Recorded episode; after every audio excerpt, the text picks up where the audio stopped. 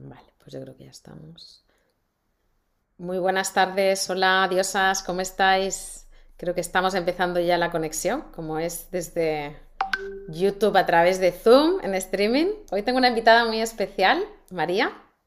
Bienvenida al canal de las diosas. y hoy vamos a hablar de un tema que a mí me gusta mucho desde hace años pero bueno, que lo tenía cogido con pinzas, pues de unos libros. Además, fijaros, mi invitada es de Argentina, ella está conectada desde allí ahora. Y yo lo conocí en Argentina, en un viaje que hice hace 15 años por lo menos.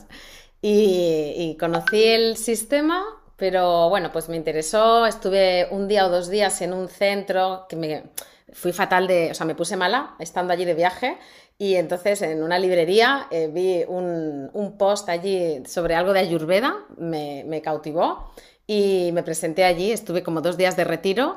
Me, me, ayudó a equilibrarme por todo lo que las pautas, ¿no? que ahora nos contarás un poquito la esencia de la Ayurveda. Y ya cogí, entonces compré unos libros, me vine para España y bueno, ha sido ahí un coqueteo hasta que me he hecho un curso contigo de introducción donde ya, bueno, he entendido más tranquilamente las cosas.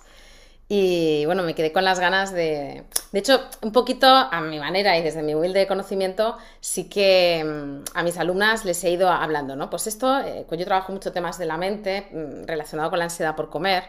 Y entonces sí que digo, pues el ayurveda esto lo trabaja de esta manera o nos habla, sobre todo los aspectos de la mente son los que más, los doshas, pero también el cómo, esas diferencias, ¿no? De cómo se trabaja la mente según el dosha que tienes para encontrar el equilibrio. Bueno, Estoy haciendo una introducción, pero me voy a callar porque hoy tenemos una experta. Así que, pues yo te, pido primero, María, que te presentes. Yo creo que a todos nos gusta saber también un poquito de la historia detrás del, profesional. Y si nos quieres contar, pues quién eres y cómo has llegado a tener este, esta pasión y esta búsqueda y esta indagación con el Ayurveda, pues yo creo que, ahí puede crear interés. Bueno, hola a todos y gracias África por, por la invitación. Y bueno, yo fui haciendo un camino, mi nombre es María Descurra, este, crecí acá en Argentina y estudié medicina y después fui haciendo así un camino porque no me terminaba de, de, cuadrar como el enfoque alopático solamente, o me parecía que se quedaba corto. No es que no funciona, porque funciona en lo agudo, o sea, en la guardia se resuelven las cosas, pero después la persona sigue viniendo con lo mismo y me parecía que había algo más esencial que no se estaba abordando. Y entonces ahí empecé a hacer una búsqueda por diferentes este, caminos y encontré la Ayurveda y, me encantó porque, bueno, acá le decimos Ayurveda porque hacemos la pero en realidad es Ayurveda. Y me encantó porque me pareció un enfoque muy de sentido común. O sea, cuando yo iba leyendo sobre la Ayurveda me parecía que era una medicina de sentido común, como que era obvio lo que decía y bueno, es porque es tan obvio, no sé por qué no lo hacemos, pero en realidad es obvio y cuando uno se lo explica a otro, ya sabe el otro que, le va a hacer bien esto porque es sentido común, ¿no? Eh, entonces, por ahí, el, para, de hecho, para la ayurveda, la primera causa de enfermedad es la falla en el sentido común.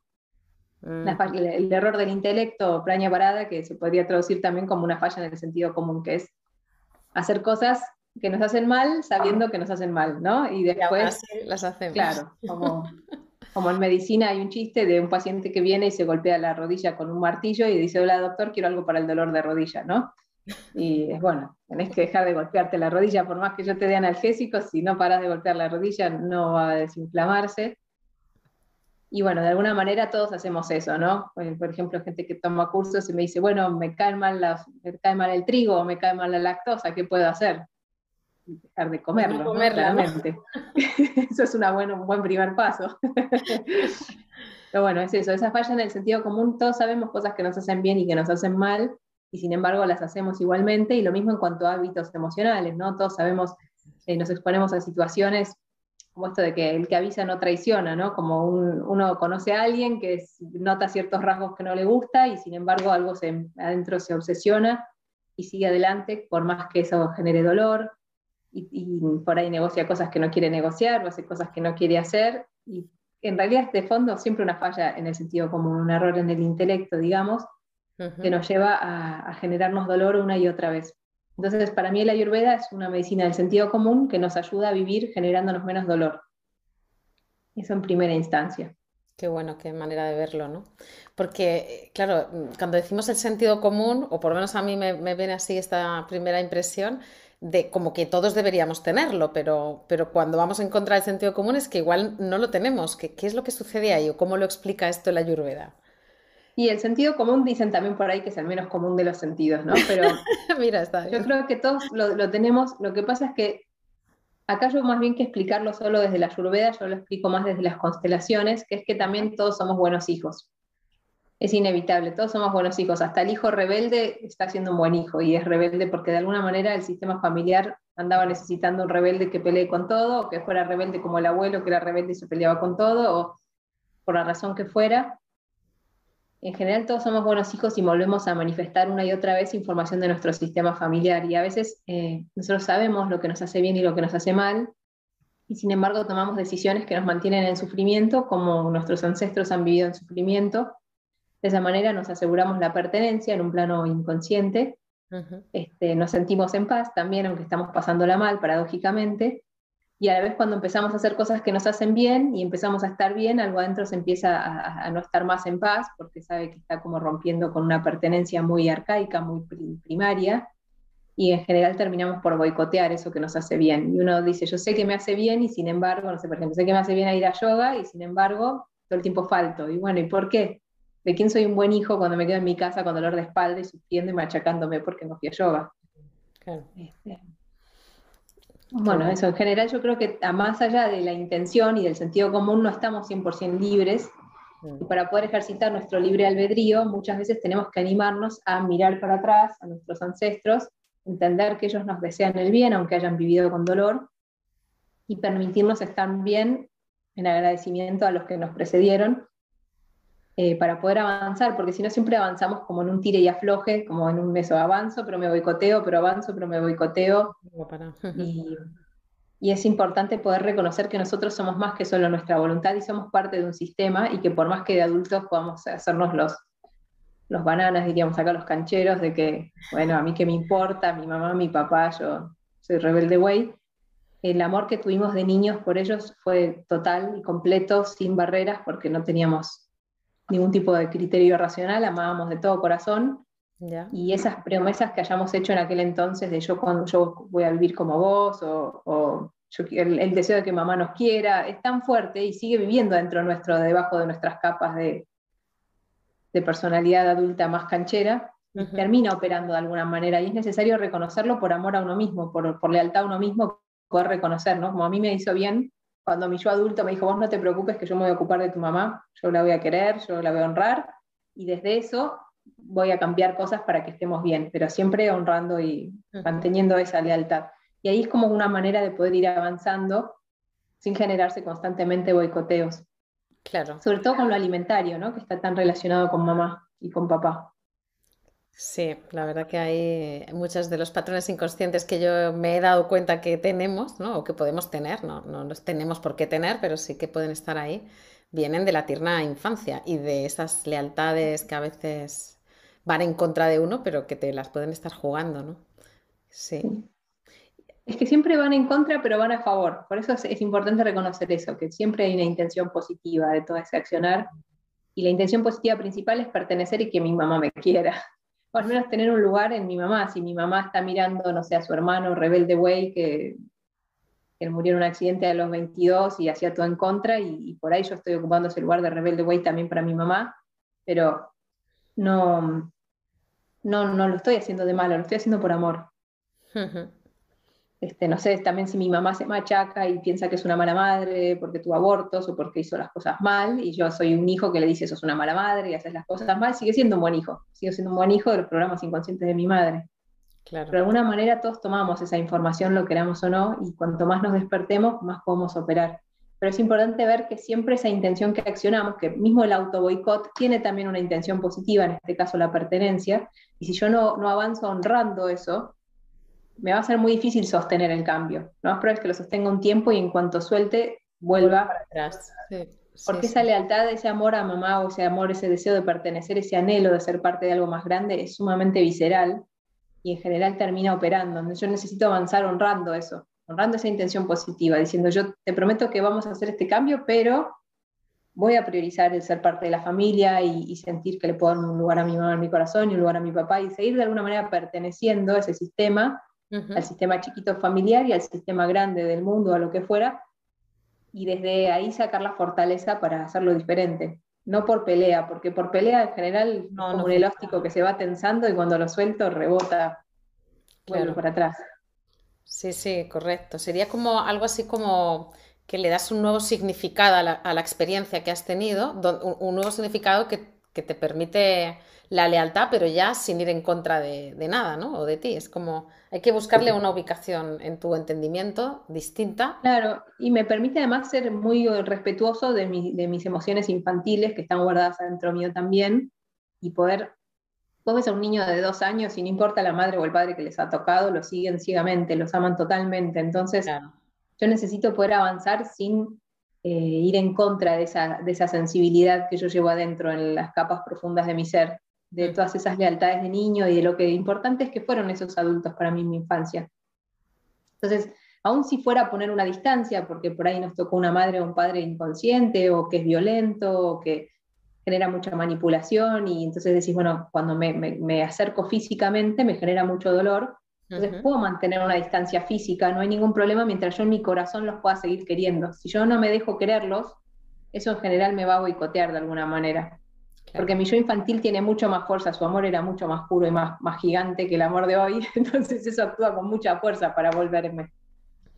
Qué, sí, sí, qué interesante. Puedo, puedo cambiar como en el plano físico y material puedo cambiar y avanzar, pero en el plano emocional es importante siempre agradecer, honrar. Eh. Qué bueno. Y, mm, ¿qué, no sé si relacionas todo este conocimiento que, estás contando también con la, aportación de la Ayurveda. ¿Es algo que luego has integrado tú en tu práctica profesional o que cómo viene separado, viene junto?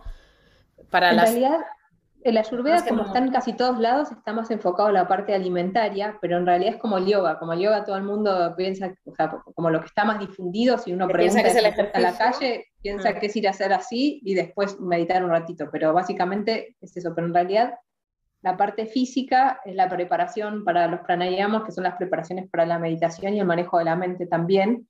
Y todos estos caminos en realidad tienen como objetivo el poder observar la mente, desenganchar los sentidos de la realidad, volver a uno mismo, poder elegir desde el corazón y poder en última instancia comprender que soy más que esta forma física y sus apegos concretos. Eso es.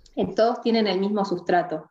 Entonces, eh, yo empecé con la parte física de la Ayurveda, al principio me pareció buenísimo, además me ayudó muchísimo porque poder digerir bien la comida, que empecé un montón de dolorcitos que tenía se fueron, entonces eso a mí la verdad que me dio un resto de energía para poder este, avanzar. Y después es un poco también como decía don Juan de Castaneda, que lo mezclo mucho porque habla, habla en castellano y lo entiendo fácil, en sánscrito no entiendo. Entonces, para mí están diciendo todos lo mismo, ¿no? Y voy mezclando, pero este, Castaneda decía esto, don Juan decía esto, que primero, el primer paso para poder transformarse uno mismo es ahorrar energía. Entonces, el primer paso para ahorrar energía es dejar de perder tiempo y energía y dinero en comprar comida que me hace mal, gaseosas, en fumar, en un montón de cosas que sí, bueno, todo esto estoy gastando de mi energía y después gasto un montón de energía porque además me siento mal, me duele la espalda, estoy pesada. Entonces, primero necesito ahorrar un poco de energía y el físico es un muy buen punto para empezar.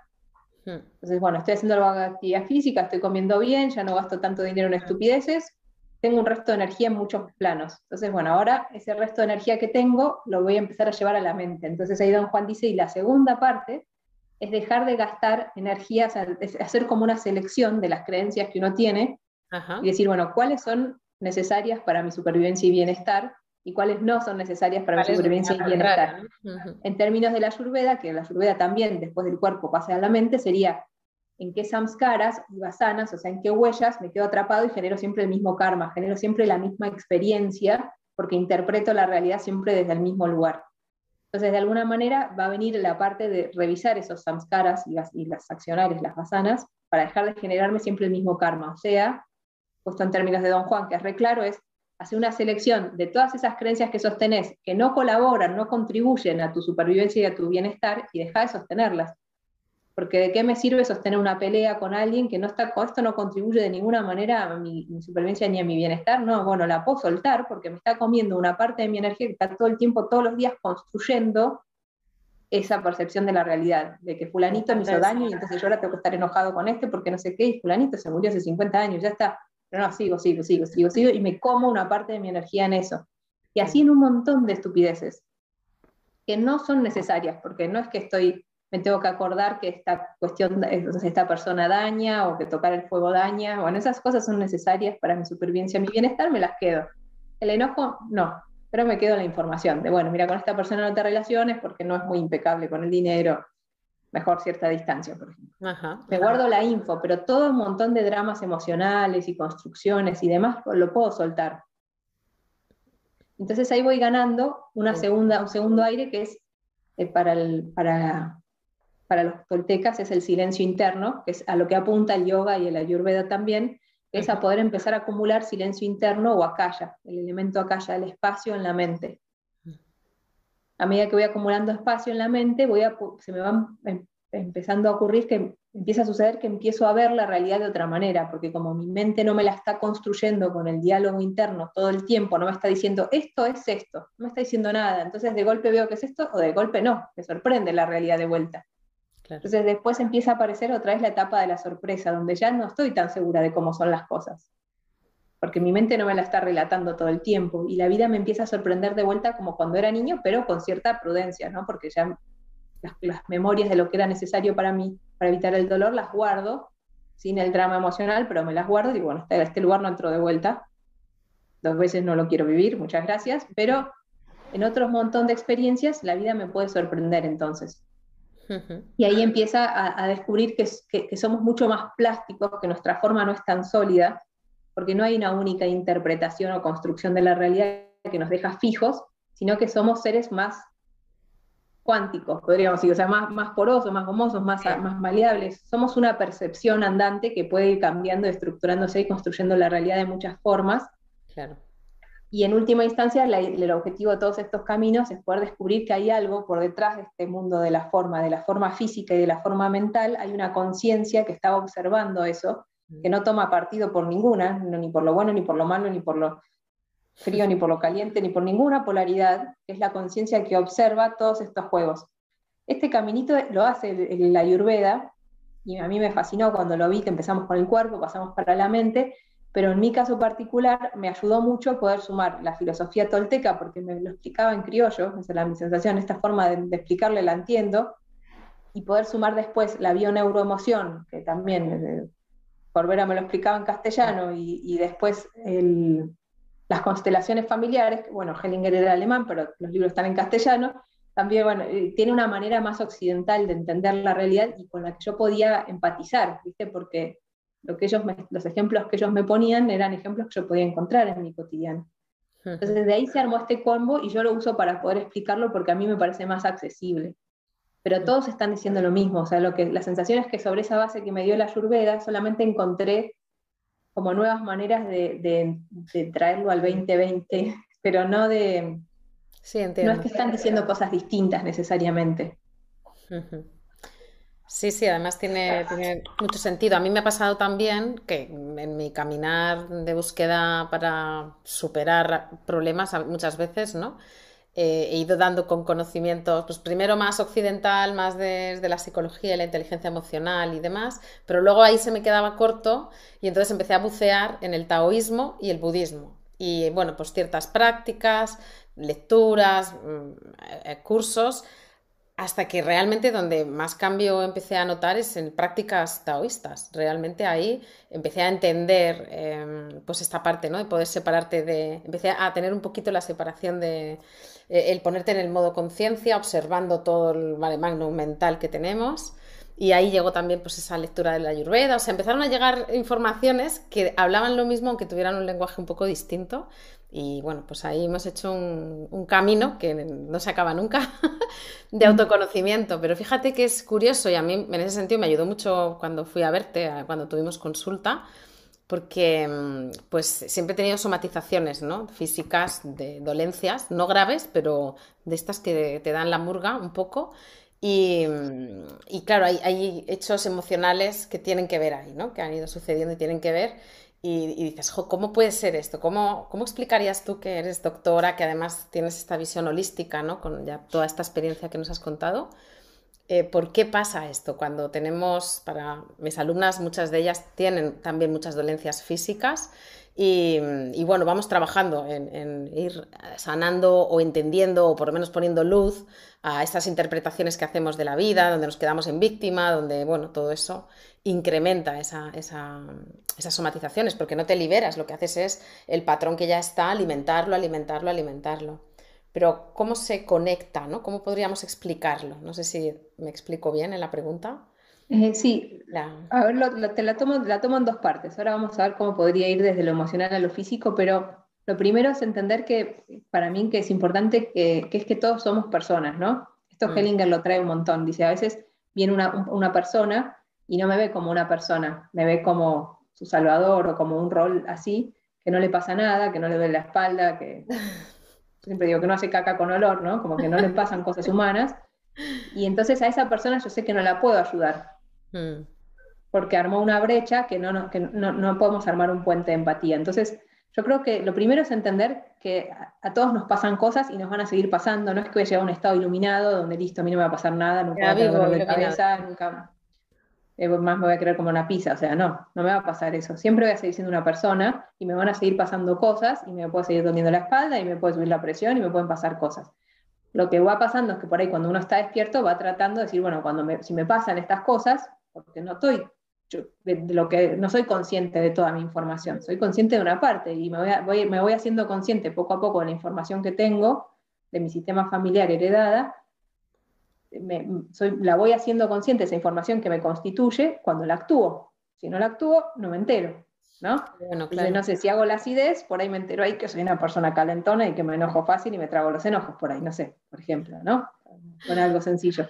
Ejemplo. Entonces, cuando todos nosotros podemos aceptar que no es que estamos buscando un estado de no dolencia absoluto, sino que estamos buscando la, inclusión de la información que llevamos, ¿no? el poder incluir.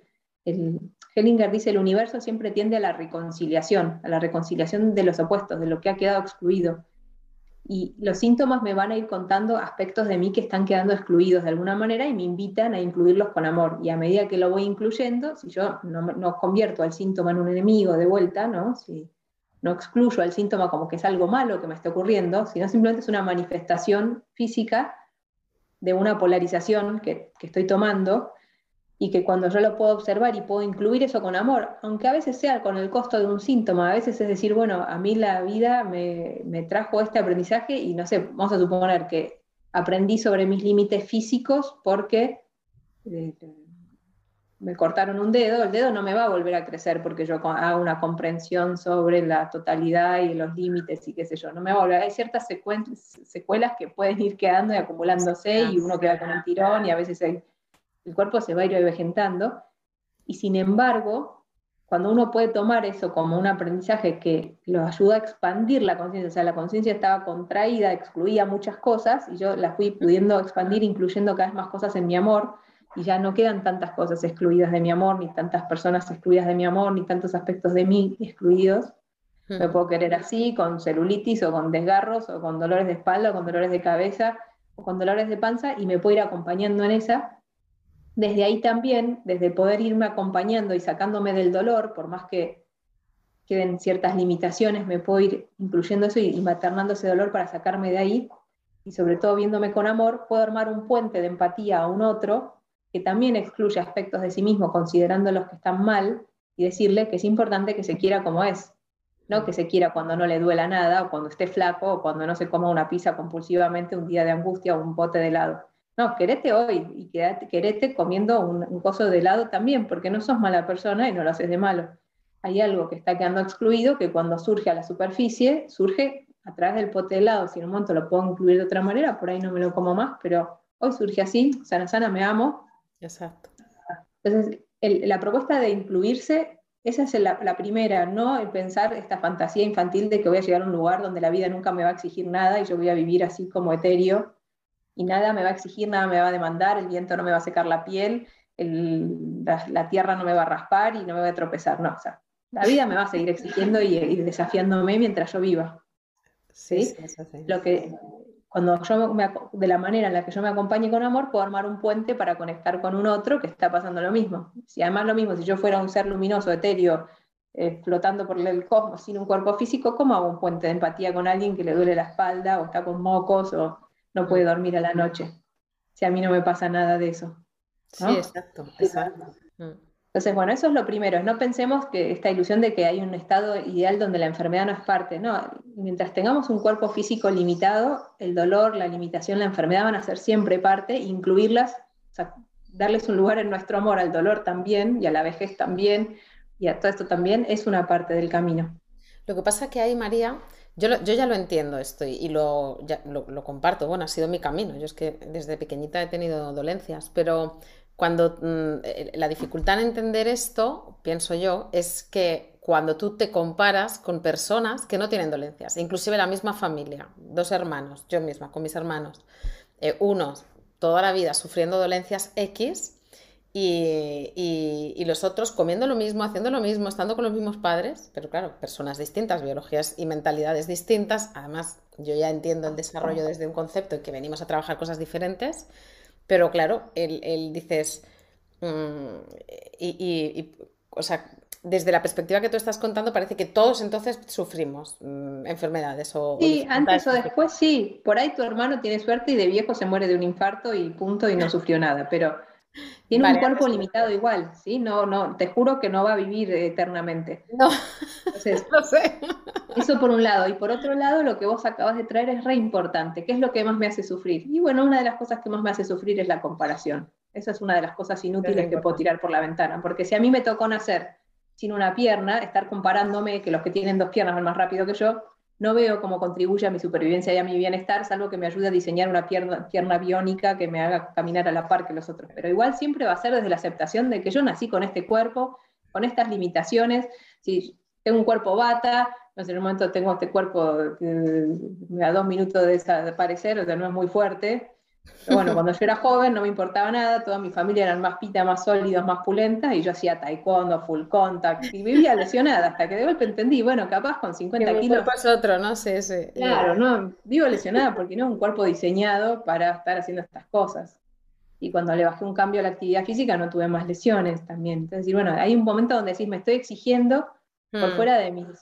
Si no, si no me tocó una buena digestión... Hmm por más que lo trabaje y todo, y la verdad es que yo sé que por ahí si estoy reafinada me puedo comer un día en una tarde de cumpleaños así cada tanto una torta con crema y después a la noche voy a estar medio medio, pero ponele que me hace el aguante ahora que estoy... Pero yo sé que si me como torta dos veces seguidas me muero del dolor de panza, me cae como una indigestión y ahí tengo que a esa, es mi limitación. A, esa sabiduría yo he llegado, pero después de muchos años de pelear y resistir la naturaleza que me tocó, ¿no? Pero bueno, quería saber tu opinión y al final es eso, es verdad. de nada sí, compararse es un mecanismo mental que completamente se puede eliminar, no sirve para nada. Es un algo que tenga un fin positivo, como por ejemplo comparar algo para poder, no sé, porque a mi vecino le llueve el techo y a mí no me llueve, a mí no me llueve el techo y a él no le llueve el techo, bueno, por ahí comparo, trato de ver los métodos de construcción y por ahí puedo importar algo para mi casa para que no me llueva más el techo, ahí serviría, pero si no puedo hacer algo útil con eso, no sirve para nada, porque esta es la que me tocó. Esta es mi casa, esta es mi cuerpo, esta es mi mentalidad y tengo que aprender a trabajar desde aquí. Y desde trabajar desde aquí puedo armar el puente de empatía para comprender al otro. Hmm. ¿Sí? Igual que las personas no sufren, no, no lo puedo creer, porque aunque sea sufrimiento emocional va a tener, porque se va a morir alguien que quiera, eh, va a tener miedo de que va a tener hijos y le va a tener miedo que le pase algo, no sé, de alguna manera el dolor aparece en la, humanidad. Hay gente que tiene destinos menos duros y hay gente que tiene destinos más duros, mucho más duros, como crecer en un país eh, con guerras y hambrunas y maltrato, violaciones, hay, destinos durísimos. Entonces, bueno, no sé por qué hay gente que tiene destinos tan duros y hay gente que tiene destinos menos duros, pero lo que me toca lo tomo como un regalo y trabajo con las limitaciones y los desafíos que me tocaron tratando de hacer algo bueno con esta realidad. Sí, correcto, sí, sí, sí, ese es el planteamiento, vamos, exacto. Es como, yo tomo, yo tomo la, en este sentido la enfermedad, por decirlo así, o las dolencias físicas o emocionales, es igual, porque además en el caso que yo trabajo, que es la ansiedad por comer, está en el cuerpo, pero está en la mente.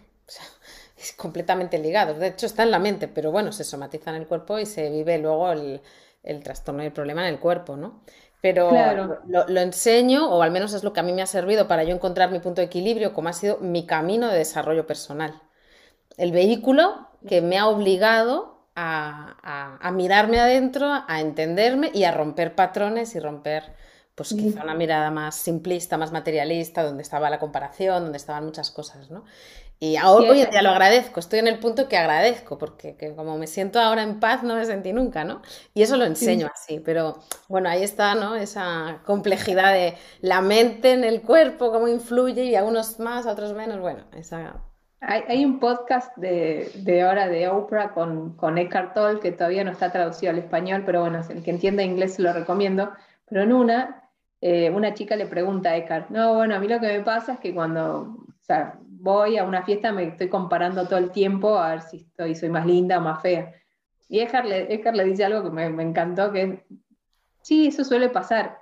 Lo malo es que a medida que pasa el tiempo, cada vez salís peor favorecida, o sea, cada vez hay más gente que es más lindo que vos hasta que haya un momento que vas a ser el más viejo y el más feo de todo el salón. Sí, sí, a mí me encanta el es normal. Entonces, si vos querés cultivar esa práctica, lo puedes hacer, pero es una práctica que progresivamente en el tiempo cada vez te va a traer mayor dolor, porque cada vez vas a estar peor que muchos más. Siempre hay gente más joven y más linda y mejor favorecida a medida que pasan los años.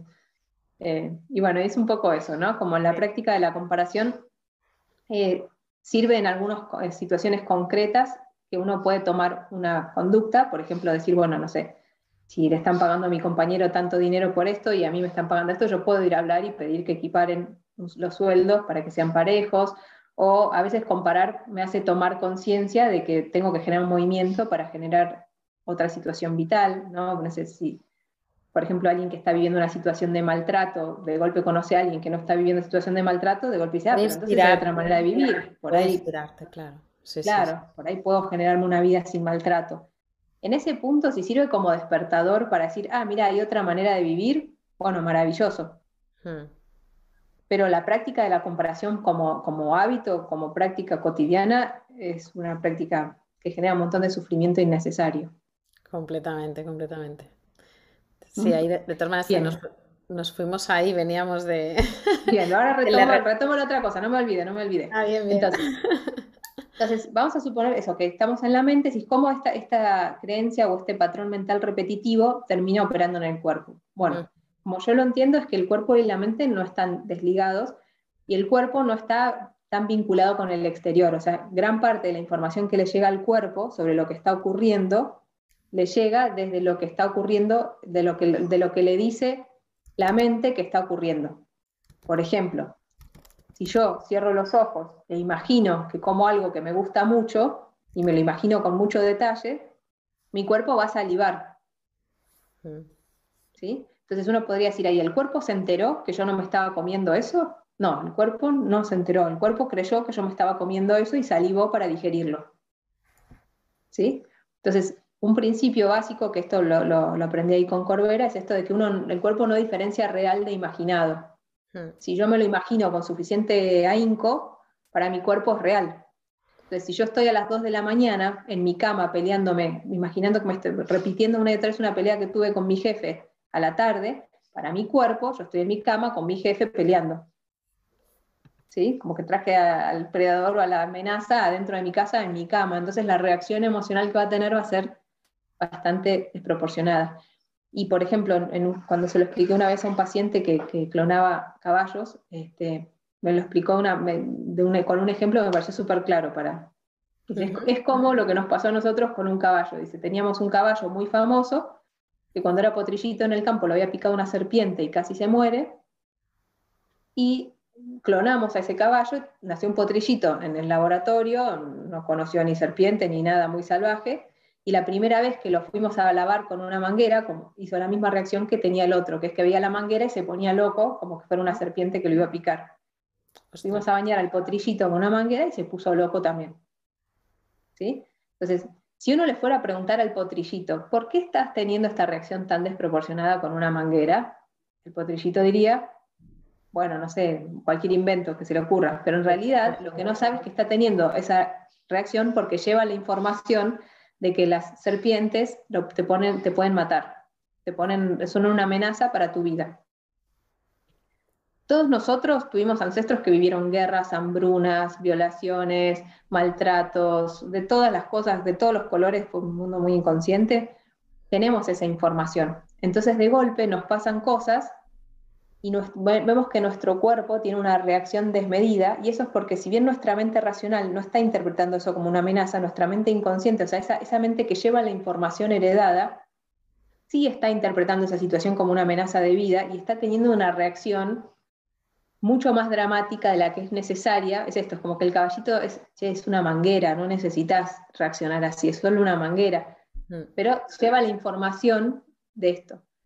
Esto nos pasa a todos nuestra mente construye algo como una amenaza y nuestro cuerpo, o como una comida y saliva, puede construir algo como una amenaza y nos genera toda una respuesta de, amenaza. Entonces podríamos decir que cada síntoma es una respuesta biológica, esto es lo que proponía Hammer, ¿no? Es una respuesta biológica a un conflicto real o imaginado. Y la gran mayoría de los conflictos son en gran parte imaginados. O sea, está ocurriendo esto, que es que se acerca una manguera, pero mi mente construye amenaza de muerte por serpiente y se pone loca. Hmm. ¿Sí? Yo no entiendo por qué me pongo loca. Solo veo que, me, solo veo que mi pareja me dice, le digo, trajiste que te encargué, no sé, te, trajiste el arroz. No, me olvidé. Y salta una respuesta de, no sé, de la abuela que el marido la dejó con cinco chicos y se fue con la secretaria que no puedo contar con vos, que siempre me dejas solo, como un odio, una cosa así, le vomito todo eso, y el marido se queda así, pega la vuelta y se va al almacén a buscar el arroz diciendo, esta mujer está loca del tomate, ¿qué corno le pasa?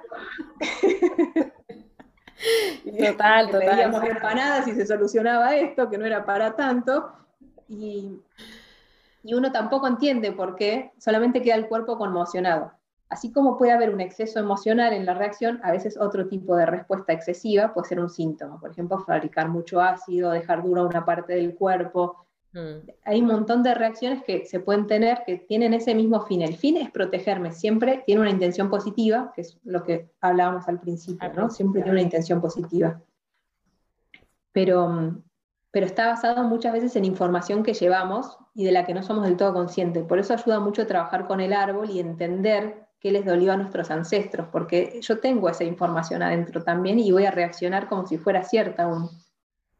Qué bueno, sí, sí, sí, la verdad que yo he comprobado contigo que, que hay información ahí que cuando simplemente la haces consciente y luego con alguna herramienta pues puedes permitirte darle una vuelta, ¿no? O sea, liberarlo, eh, el síntoma se va, el síntoma se va. Eh, es curioso, ¿no? Es muy, muy bueno. Sí, sí, muy bueno. Sí, sí, es muy maravilloso. Este, cuando, como cuando, cuando uno engancha justito lo que, por ejemplo, eso, la picadura de la serpiente, digamos, cuando uno encuentra el, dolor al, que el cuerpo está reaccionando y uno lo ve desde la mirada del 2022, dice, claro, no, no, le pasó a esa persona en ese contexto, no, ya está, ya, ya, ya pasó, ya se terminó. Y uno puede incluir el dolor de ese ancestro con mucho amor y compasión, pero también entender que no es lo que me está pasando ahora, que ahora mi pareja se olvidó del arroz, pero no, ni me abandona, ni me deja sola con los chicos, ni tengo hijos, que tanta reacción no era necesaria. Cocina tres veces por semana, cuatro, no necesitaba reaccionar de esa manera. Entonces ahí lo puedo entender y puedo también entender el dolor de la abuela, la desesperación, la frustración, todo lo que sintió, amarla con mucha más compasión y, liberar a mi pareja de que podamos pedir empanadas sin tanta historia. ¿Y cómo recomendarías, em, María, a alguien que, bueno, recién está empezando ¿no? en este autoconocimiento de la mente, de, quién es, de, que no solo somos cuerpo y, materia, de que hay esa conciencia, ¿no? Pero que recién está empezando. O sea, yo ahí eh, tengo muchas alumnas, ¿no? Que recién conmigo se están escuchando conceptos y cosas diferentes y mm, bueno, están abiertas, que esto es un camino y todos en algún momento hemos tenido ese despertar con alguien o con algún libro o alguna persona o, tal, ¿no? ¿Cómo, ¿Cómo, recomendarías tú hacer el camino? Porque es verdad que a veces hay mucha como información o, o posibilidades y empezamos por la mente, por el cuerpo, por ejemplo, con la alimentación, pues eh, basándonos en los doshas, o no, eh, trabajamos la mente eh, con la meditación para aprender a observar y no estar reactivos. eh, no sé, si tienes ahí como alguna, algún consejo. Mira, en general, obviamente se trabaja todo junto, porque cuando yo cambio un hábito, estoy cambiando un patrón que tengo en la mente y entonces estoy aprendiendo otras cosas también en paralelo, ¿no? Mm, Nunca se trabaja solo. De hecho, si yo sola, si, ya alguien está escuchando esta charla o está haciendo cualquiera de estas cosas, es porque ya se abrió la pregunta, decir, che, no habrá otra manera de vivir, porque por ahí esta manera me genera dolor y por ahí hay otra. Esa pregunta, que es la que dice un curso de milagros, que dice, el camino empieza cuando me pregunto, hay otra manera de, ver las cosas. Y sí, hay otra manera, entonces ahí empieza el, caminito a buscar. Entonces, si uno ya está haciendo esto, el camino ya se está moviendo en todos los planos. Yo ya estoy moviendo información de los ancestros, ya estoy tratando de reprogramar a mi mente y qué sé yo. Pero bueno, lo que va a proponer la Ayurveda es que sí es mucho más sencillo empezar por lo concreto. De hecho, también el yoga lo propone, empezar con el asana, que es algo físico, tangible, y en realidad estás trabajando, decir, bueno, a ver, Estoy tratando de llevar el muslo para atrás, el gemelo para adelante, rotar la cadera para afuera, pero el gemelo para adentro y todo, tengo el cerebro así, está todo. Pero lo que estoy haciendo en realidad es aprendiendo a guiar la atención, que es la base de la percepción, es poder guiar la atención que la tenían. El problema es que traerla y fíjate si tu gemelo está rotado para afuera o para adentro y estoy tratando de estar para adentro, llevando eso, y es como la antesala del poder guiar la atención hacia mi silencio interno y hacia mi observador.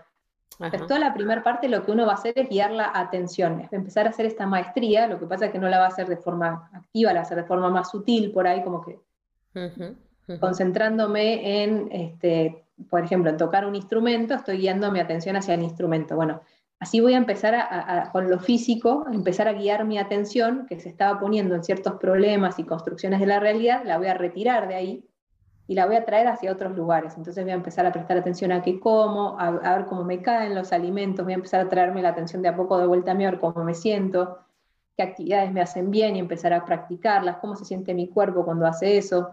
Y a medida que va empezando a cambiar hábitos y el cuerpo se empieza a sentir diferente también, en paralelo se va empezando a abrir esta posibilidad de ir hacia adentro despacito. Lo que pasa es que cuando voy adentro, al principio, lo que dice la Ayurveda es que lo primero que me encuentro es el dolor, el dolor, todo el dolor que me generé inconscientemente, el dolor en las relaciones, el dolor de mis ancestros que por cosas duras que pasaron, todo el dolor que la inconsciencia generó. Y entonces eh, eh, voy a ir entrando de a poco. En palabras de Don Juan, sería el camino de conocimiento siempre se debe matizar con lo mundano para que no, si no uno te aplasta un poco, ¿viste? Para poder volver a la risa. Entonces por ahí hago un trabajo del árbol, vuelvo y listo, como, como algo rico, me voy un rato al río, charlo con amigos, después en otro momento vuelvo a entrar en algo y así uno de a poco va pudiendo integrar básicamente lo que quedó excluido, que el, gran excluido es el dolor. La mayoría pensamos que el dolor está mal y no debería existir. Entonces, bueno, esa creencia o ese, eso, eso esa tendencia a excluir todo lo que dolió, yo de a poco le voy a tener quitando un lugar a todo eso que dolió, aunque haya sido duro, sin enojo, con amor. Y eso se va haciendo de a poquito, ¿no? esa, esa, reinclusión de todas las historias duras de mis ancestros y de todo ese dolor, y que a veces también es el dolor de mi cuerpo. Hmm. Qué bueno esto que em, dices. Realmente yo lo he vivido así y lo veo en mis alumnas también así, ¿no? Necesitamos tiempos para procesar lo que esa, ese camino hacia el interior y de repente descubrir cosas o remover emociones que nunca te has permitido sentir y más en el tema que yo trabajo, pues mm, lo que nos ha pasado es que no nos hemos permitido sentir nada negativo. Ya estaba la comida ahí para tapar, para anestesiar. Entonces ahora que estás haciendo el camino inverso, es decir, me voy a permitir y, claro, es, bueno, cada quien tiene su ritmo. También yo creo que hay cada quien tiene su ritmo, ¿no? De... Pero es importante darse tiempo porque si no, eh, la mente tiene una tendencia a quedarse fija, que es innata de la mente, pero la mente naturalmente tiende a, si yo hago mucho algo, lo vuelve hábito y se queda fija en eso, ¿no? Y después lo sigue haciendo casi sin mi autorización, podríamos decir, sin, mi voluntad. Totalmente, sí.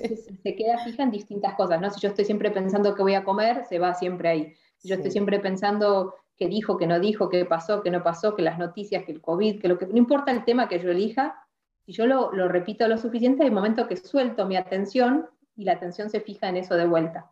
¿no? Por eso la primera parte es esto de poder recuperar la atención y poder elegir a dónde uno la quiere poner, hasta que simplemente me pueda hacer atención por atención en sí misma, no fija necesariamente.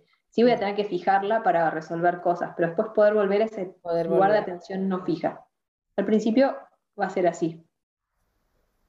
Este, Entonces, por ahí en esto también, cuando uno está trabajando cosas dolorosas y del árbol y qué sé yo, también es importante evitar ahí mismo la tendencia de la mente a obsesionarse, o si quiero comer sano, tampoco volver una obsesión.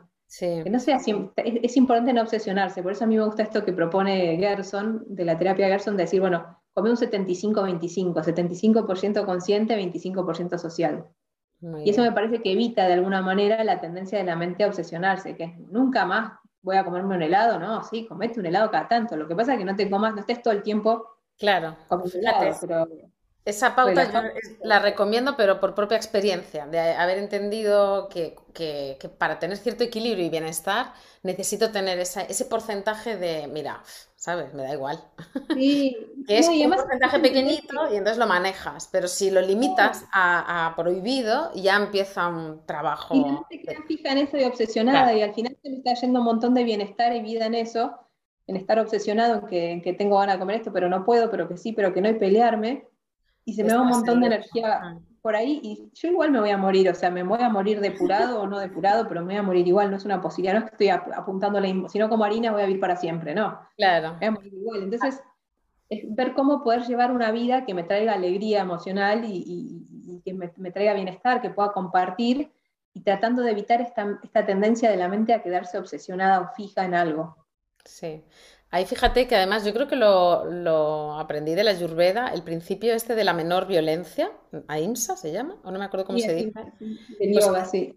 Justo ese e, es como que a mí me ha quedado grabado para decir, si tienes duda de qué criterio seguir en un momento dado, ¿cuál es el que te va a generar menos violencia ahora? Porque si eliges desde la presión y la exigencia eh, un camino que eh, vas a estar en tensión y en estrés todo el rato, ya el resultado mm, Pierde, pierde, es como lo de que el fin no justifica los medios, ¿no? Pero entendido de esta manera, a mí me ha ayudado mucho a entender eso y aplicarlo, decir, bueno, vale, pues, pues eso. no me genera bienestar, o no me lleva a un lugar de, paz interior o de silencio interno. Al final estoy todo el tiempo con ruido, peleándome conmigo mismo. Entonces al final no volvía al estado de serenidad.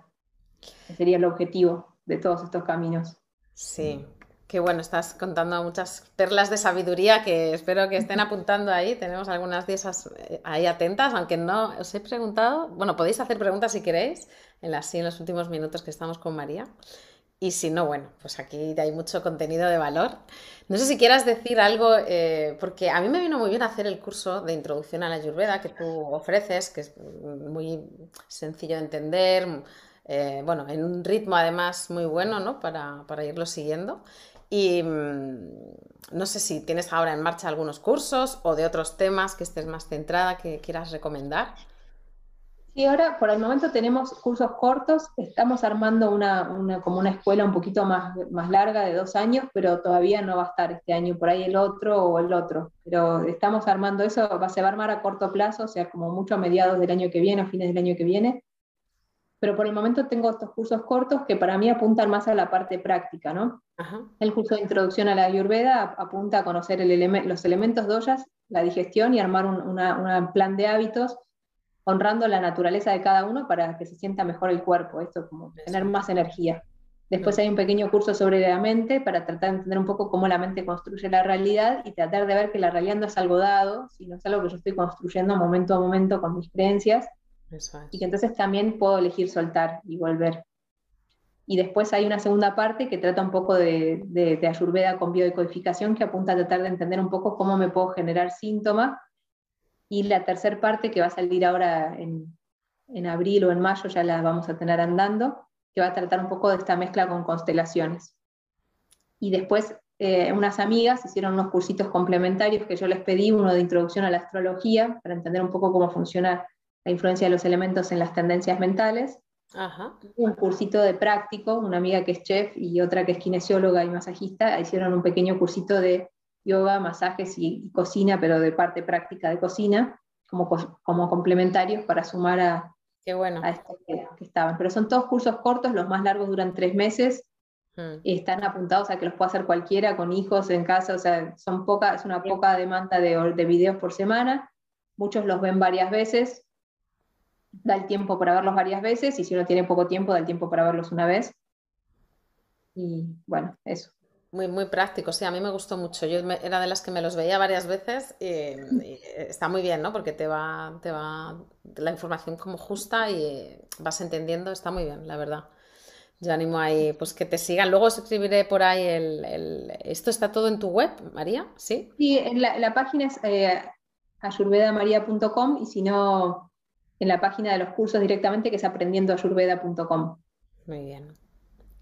Este, y el curso ese lo iremos publicando, pero va a ser recién para el año que viene que vamos a ir a empezar a publicar. Qué completo, qué bien. Sí, sí, es hacer una formación un poquito más profunda de autoconocimiento, sobre todo, pero un poquito más Claro. profunda y este, bueno, y después está el libro, pero es de introducción a la Ayurveda solamente, no todavía no armé nada sobre la mente. ¿Ya te decidiste? Porque no, no sabía que lo habías sacado, ¿sí? Sí, sí, el libro tiene dos años más o menos, eh, se llama Ah. Ayurveda Doméstico Vale, vale, vale. y, y me falta armar el de la mente, pero bueno, ese todavía quedó pendiente. Estás Ya, ahí. ya, Muy bien. sí. El tema Pues es que la María, mente uno siempre sigue en, en- proceso, así que es difícil decir, bueno, acá, acá lo hago. No, ahora me paro ah, y, y cuento lo que sé, ¿no? Y como te claro, sientes no, estás todo el tiempo estoy sabiendo cosas nuevas y, y entendiendo y asociando, entonces tengo que No, pero decretar un hazlo porque además explicas muy bien y, y llega muy bien, o sea que sería un buen legado, ¿eh? que puedes dejar ahí de... Para los que Entonces, estamos en el camino, estaría muy bien. Pues bueno, muchas gracias, María, por tu bueno, tiempo y por toda esta sabiduría que nos has compartido. Seguro muchas gracias gracias por invitarme. No, no sé, no veo desde acá del Zoom, no veo Sí, porque estás en YouTube, el así que Zoom. Nada, aquí están algunas de las de esas, pues hay poco, poco parlanchinas hoy, pero bueno, hay unas cuantas conectadas, así que bien. qué bien. Bueno, Pues gracias a todos por escuchar y bueno, a todos y varones también y también. gracias, África, por invitarme. Gracias a ti. Pues nos despedimos y bueno, ahora pondré ahí en, en los comentarios para que te localicen. Muchas gracias. Bueno.